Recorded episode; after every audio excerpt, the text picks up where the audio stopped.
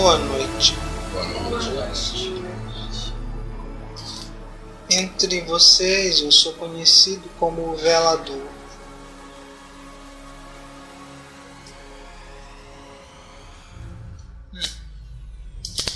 Esta noite nós vamos então continuar nossas conversas e vamos nos aprofundar um pouco mais.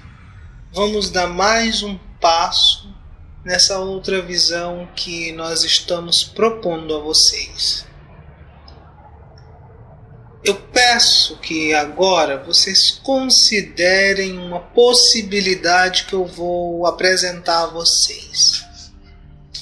Considerem a possibilidade de que milhares de mundos e de realidades coexistem com seu mundo e sua realidade.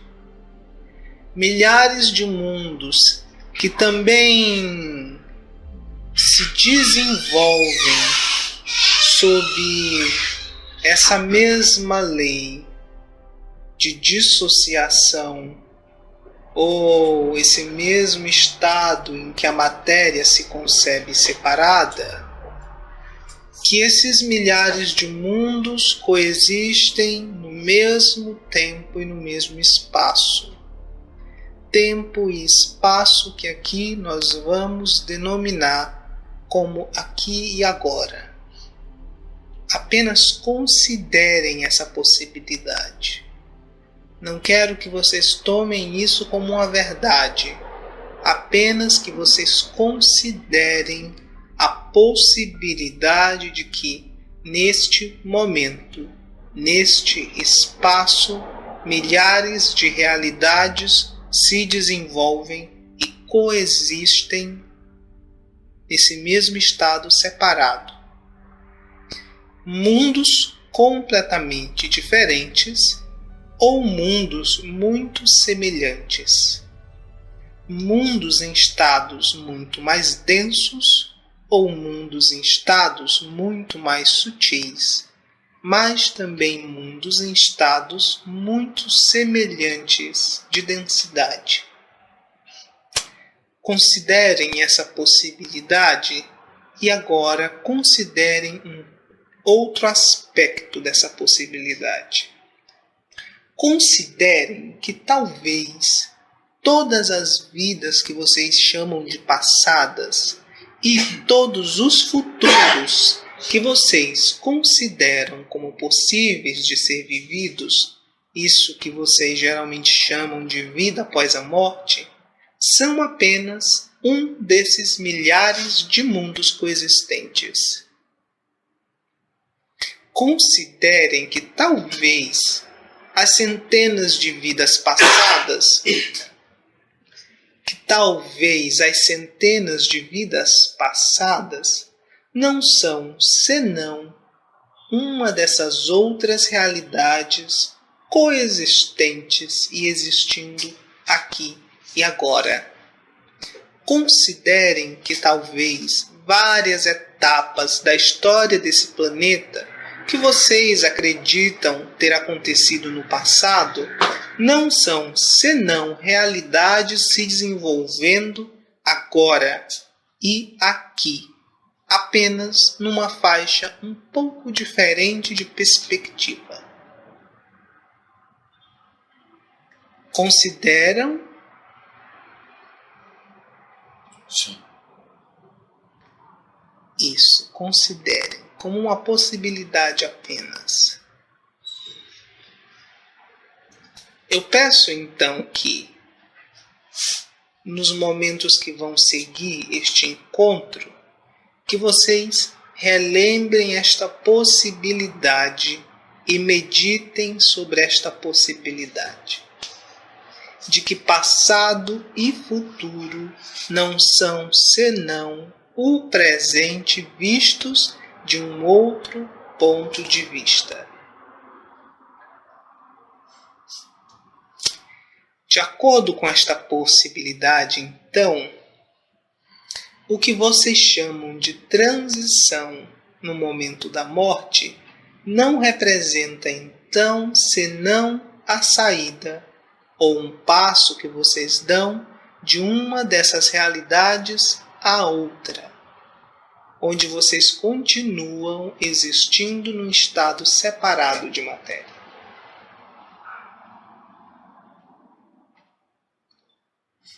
Essa possibilidade, então, eu espero que fique pairando na mente de vocês e que vocês chamem essa possibilidade para uma conversa mais próxima nos momentos seguintes. Agora, eu lhes ofereci essa possibilidade para que nós possamos entrar no próximo capítulo da história que eu estou contando a vocês há alguns dias em seu tempo linear. Como eu falei para vocês da última vez em que eu estive com vocês, ah, essa história se torna um pouco mais complexa do ponto de vista da mente analítica a cada capítulo. E ela pode inclusive mudar completamente o ponto de vista que vocês tinham em relação à história enquanto sabiam apenas do capítulo anterior. Considerando a cultura em que vocês estão inseridos e os referenciais que são os mais próximos da experiência de vocês, eu vou tomar certos personagens para que nós possamos contar essa história. Vocês já ouviram falar de um ser chamado Lúcifer? Sim? Sim. E vocês já ouviram um ser chamado Cristo? Sim. Sim. Quando aquele grupo de pensamentos criadores ao qual eu me referi no primeiro capítulo dessa história resolveu levar a cabo uma determinada experiência, que era conduzir sua própria matéria a um determinado estado de densidade, quando esse grupo de pensamentos decidiu iniciar essa experiência, uh, o resultado foi que essa matéria, ao atingir certo nível de densidade, se creu separada. O fato de essa matéria se crer separada nesse estado de densidade, no entanto, não representa que esse estado de densidade implique em matéria que se crê separada. O fato de a matéria se crer separada nesse estado de densidade foi devido à forma como essa experiência foi levada a cabo. Uma forma talvez considerada nova, ao qual nós chamamos fragmentação sucessiva, ou um processo de espelhamento sucessivo, em que essa matéria, em sua expansão, se reflete, ou o pensamento nessa matéria se reflete sucessivamente de um plano a outro, se expressando fragmentadamente em densidade e em densidade. Esse próprio princípio de fragmentação ou de espelhamento produziu, em determinado ponto da expansão dessa matéria, que essa matéria se cresce separada por, quanto, por conta da quantidade sucessiva de espelhamentos, em que essa matéria se observava em determinado plano e via ali uma certa distância. Enfim, para vocês interessa em que esse ponto de separação aconteceu. No entanto, esse mesmo grupo de pensamentos criadores que então buscaram uma forma de reverter o processo de separação, como eu lhes falei no início, criaram ou projetaram aquilo que nós chamamos de percebedores, ou seja, um veículo adequado às condições da matéria separada, onde esse pensamento criador pudesse se expressar e assim levar a cabo a sua tarefa de reunificação da matéria. Algo que eu não disse anteriormente é que, nas primeiras manifestações desse pensamento criador através de um percebedor, esse pensamento criador ou esse percebedor tinha acesso livre a vários desses mundos ao qual eu me referi no início de nossa conversa, esses mundos coexistentes. O percebedor, ou vocês, como vocês se concebem agora, não estavam limitados a apenas uma esfera de percepção, mas sim poderiam transitar em esfera a esfera. Eu lhes falei anteriormente que essa densidade na matéria não implica em estado separado. E foi justamente essa capacidade de vocês de transitarem entre vários mundos é que produziu a chamada queda. Vamos colocar isso em termos um pouco mais lineares e objetivos. Em poucas palavras, o pensamento criador assumiu um veículo chamado percebedor, ou você. Você foi criado para se expressar em uma determinada realidade da matéria separada. E o objetivo era reunificar aquela matéria separada.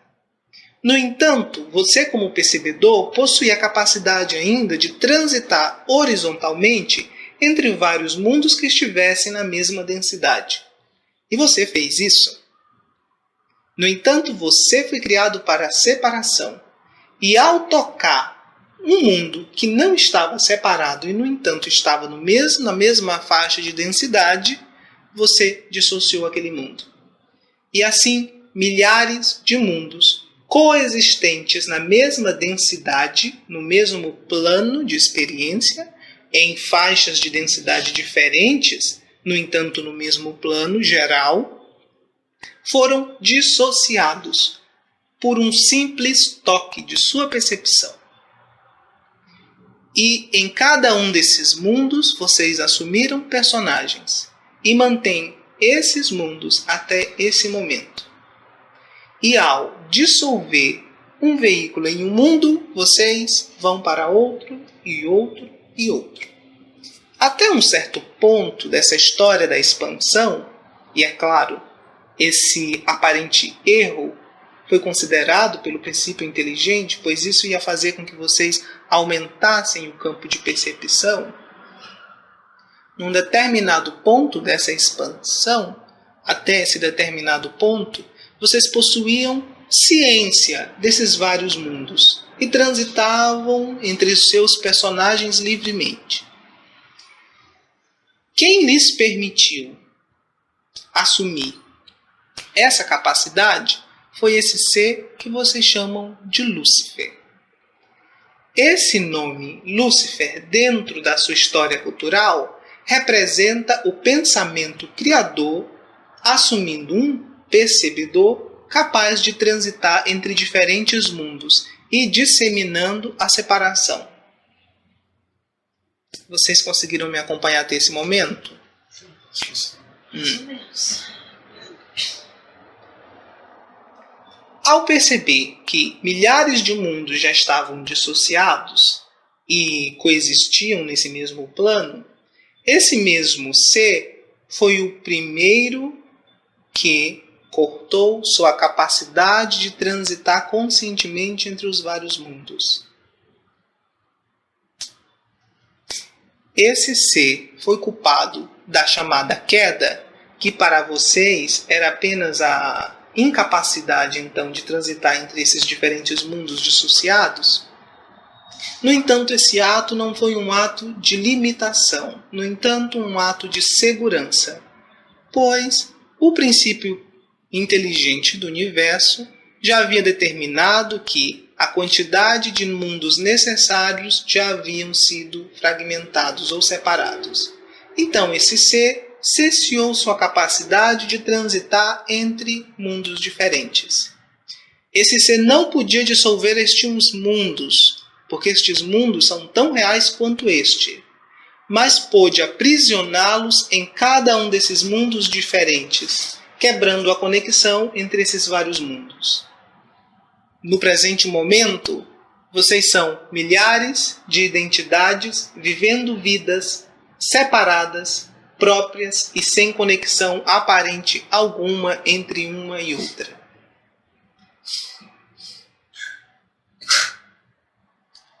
Vamos para a próxima parte desse capítulo. A história ainda não terminou aqui.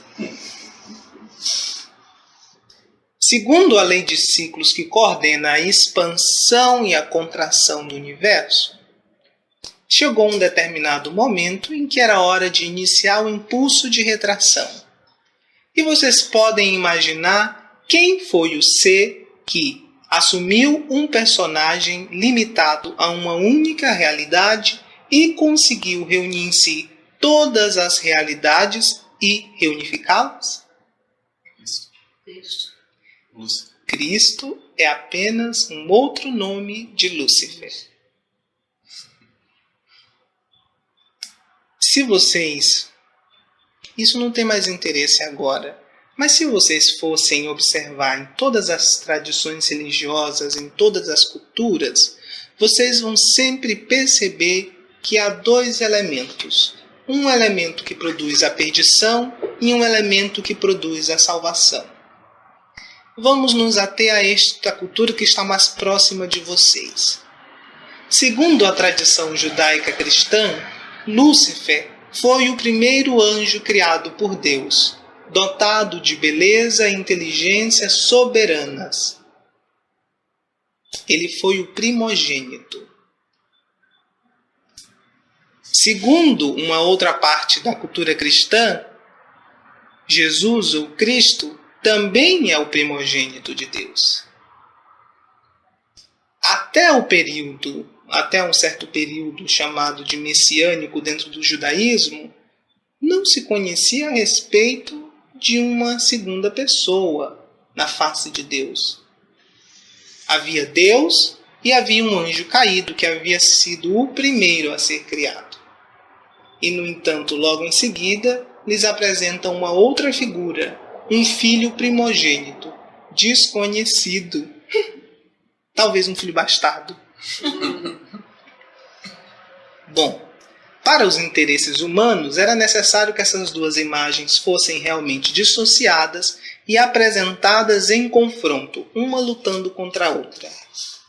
No entanto, isso só simboliza dois impulsos dentro de cada um de vocês. O impulso de expansão e de atração constante pela experiência, e um outro impulso de interiorização ou contração e de atração unicamente pelo ponto central. A isso nós damos o nome de luz e de Cristo. Bom, essa pequena história já deve ter quebrado milhares de crenças em vocês.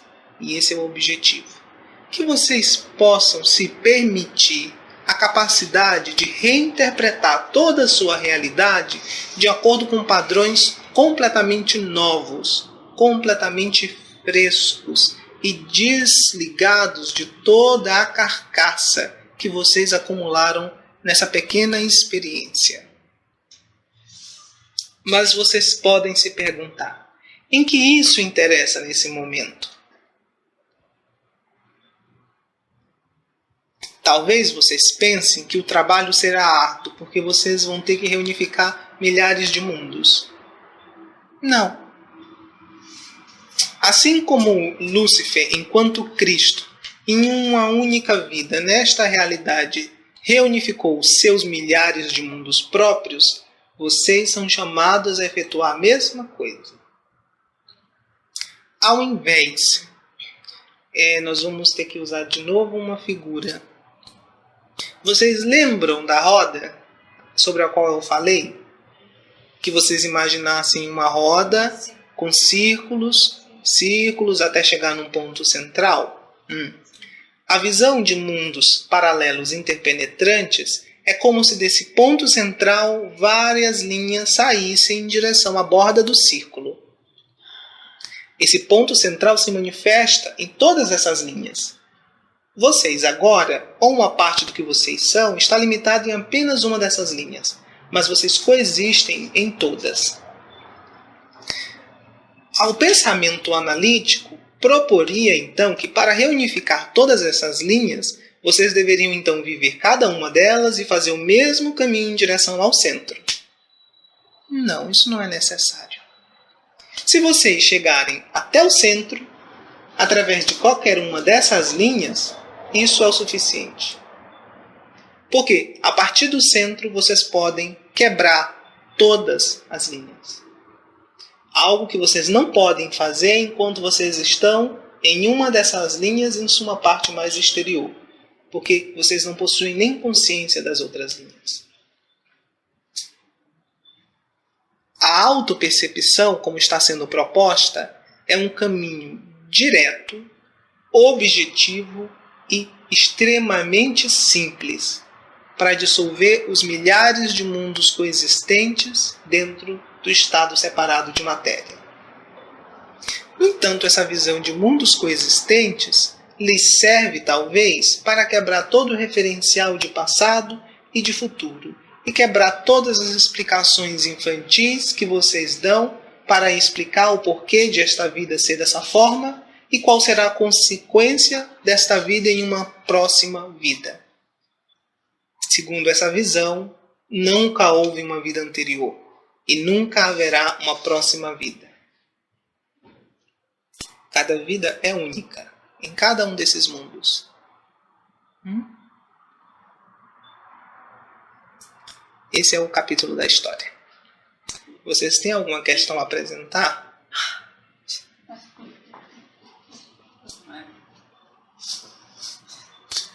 Eu só queria dizer que essa questão, essa questão de, da vida única, só colocar que, que era falada antes e a gente refutou ela em função do, das diversas vidas. Eu não sei se era a mesma coisa. Então, voltamos à vida única, talvez com uma outra roupagem. Não. Isso nunca foi apresentado aqui. Se você estiver fazendo referência à visão cristã de uma é. única vida, sim, sim. você, se você for procurar no cristianismo, eles vão lhe explicar o porquê desta vida presente eles vão lhe explicar o resultado desta vida presente numa etapa futura.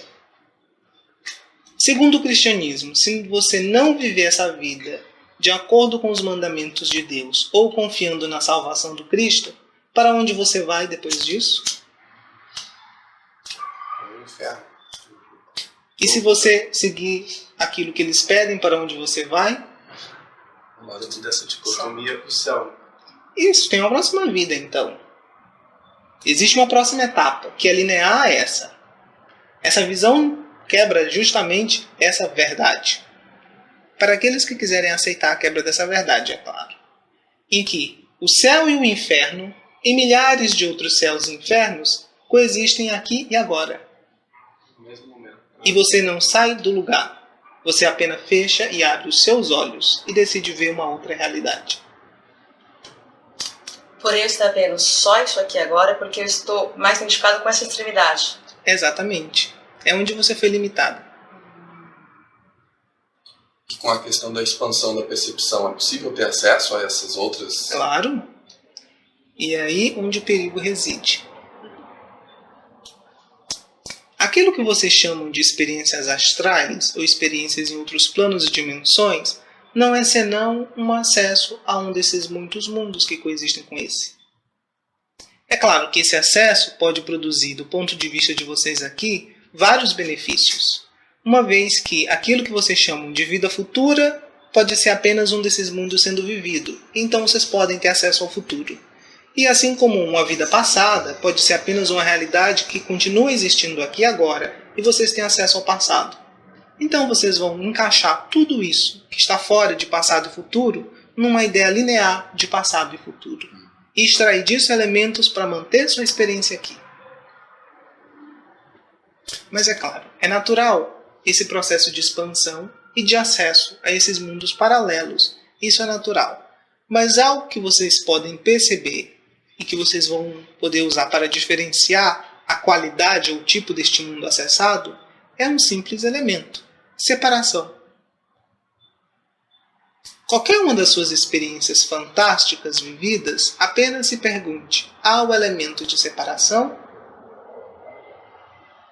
E eu não falo de uma percepção de objetos separados. Individualidade. É a sua separação de todo o resto. É apenas isso.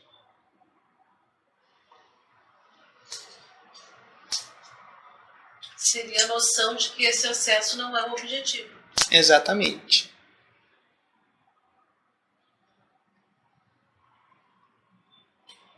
E esse acesso pode se dar tanto através de sonhos quanto através Sim. de. Sim. De qualquer forma. E não há nada de errado nesse acesso. Não compreendam isso mal. Não há nada de errado. Isso representa, inclusive, esse caminho de retorno e reintegrando essas coisas. hum? E assim como pode existir um lado perigoso, que é da sua identificação com um desses mundos e o desejo então de viver em um desses mundos, o que lhe vai ser concedido de acordo com sua vontade, porque se vocês acessam um determinado mundo desses, então vocês retêm vocês a memória e o desejo de retornar ali. Assim que vocês fecharem os olhos para essa realidade, vai ser naquela que vocês vão abrir os olhos. No entanto, vocês vão estar continuando presos em uma determinada faixa da experiência. Por outro lado, o processo de expansão e de deslocalização começa por esse tipo de acesso, em que vocês estão deslocalizados de uma faixa apenas e tendo acesso a uma ou mais outras faixas. Então, não há nada de errado com isso. Apenas tenham em mente que qual é o objetivo de vocês? Para onde vocês estão caminhando? Por uma simples mudança de paisagem? Por uma realidade um pouco melhorada? Um pouco mais bonita? Porque vocês transitam entre esses mundos ciclicamente. O que Lúcifer fez foi impedir que vocês tivessem conhecimento desses mundos ao mesmo tempo. Vocês continuam transitando entre eles. Continuam transitando entre eles.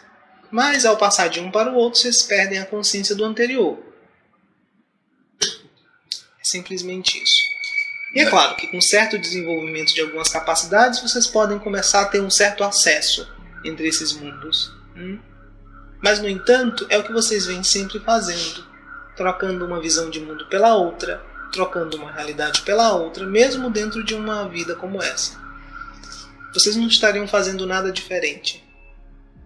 Ah, o que nós estamos propondo, vocês, em nós, estão se propondo é a saída desse labirinto. É claro, o labirinto uma hora vai perder a graça para todo mundo, cada um a seu tempo. Apenas se perguntem: será se esse é o meu tempo? Será se a minha hora chegou de perder a atração por esse labirinto? Se vocês chegarem a uma resposta, e se essa resposta for afirmativa, vocês não têm que se preocupar com nada. Apenas apliquem vontade nesse objetivo e todo o universo vai se conformar para obedecê-los. E esses mundos paralelos, eles existem e, tipo, não é. Não se cria nada novo, digamos assim. Eles estão acontecendo. Não, não se. Sei lá, uma outra vida em um outro tempo, ele já está existindo. Tipo, fecha os olhos aqui e eu abro e tô lá. Tipo, não é uma coisa nova. Ele já está acontecendo. Ele está acontecendo porque vocês já estão lá. Vocês só Uhum. não se dão conta de que estão lá. Sim. Com a mente analítica, vocês não vão conseguir compreender isso completamente. Se elevem ao nível da abstração e da mente intuitiva, isso vai ficar claro como a água.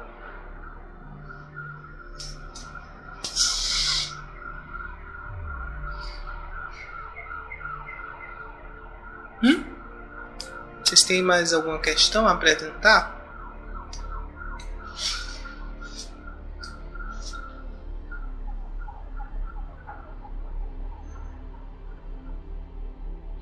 Bom, não esqueçam da minha proposta a vocês.